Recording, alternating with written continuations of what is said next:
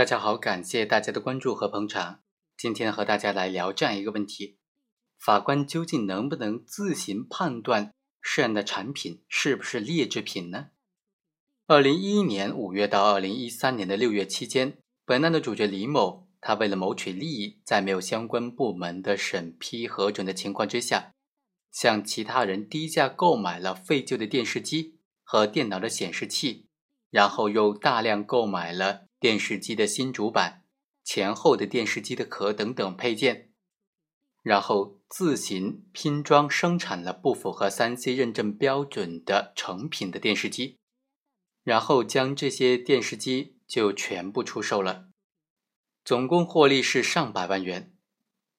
案发之后呢，检察机关就指控他构成销售伪劣产品罪，因为他以假充真，以次充好。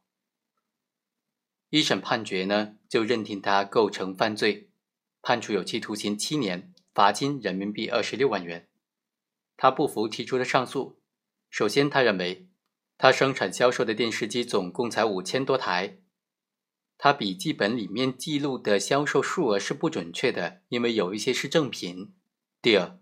李某认为他卖出去的这些产品虽然是拼装的产品，但是他究竟有没有危害到人身安全？有没有安全隐患？有没有质量问题？是不是劣质品？应当由有关的鉴定机构做出客观中立的鉴定，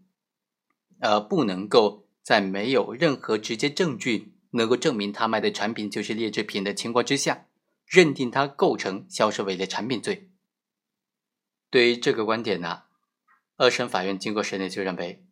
首先李某供述说他生产销售伪劣产品总共才五千多台。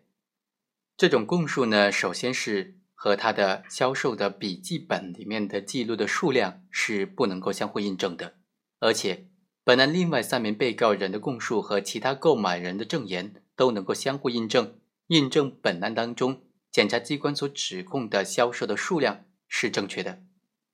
而且从生产销售伪劣产品罪的罪状来分析，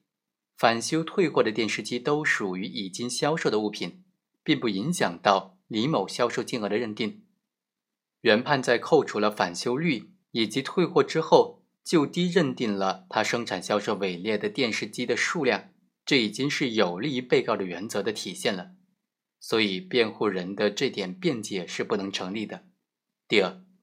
产品质量法》第二十六条就明确规定，产品有保障人体健康和人身财产安全的国家标准、行业标准的。就应当符合国家标准、行业标准，否则的话就属于不合格产品。电视机的三 C 认证作为最基础的安全认证，是该产品合格的基础。李某利用旧项的显示管来自行拼装，拼装成的这些电视机的成品，还有从他人购得的部分的拼装的成品电视机，这些电视机都是没有得到三 C 认证的，所以。一审法院认定为是生产销售伪劣产品罪，并无不当。最终，二审法院认为，李某以次充好，生产销售不合格产品，他的行为已经构成了生产销售伪劣产品罪，驳回上诉，维持了原判。好，以上就是本期的全部内容，我们下期再会。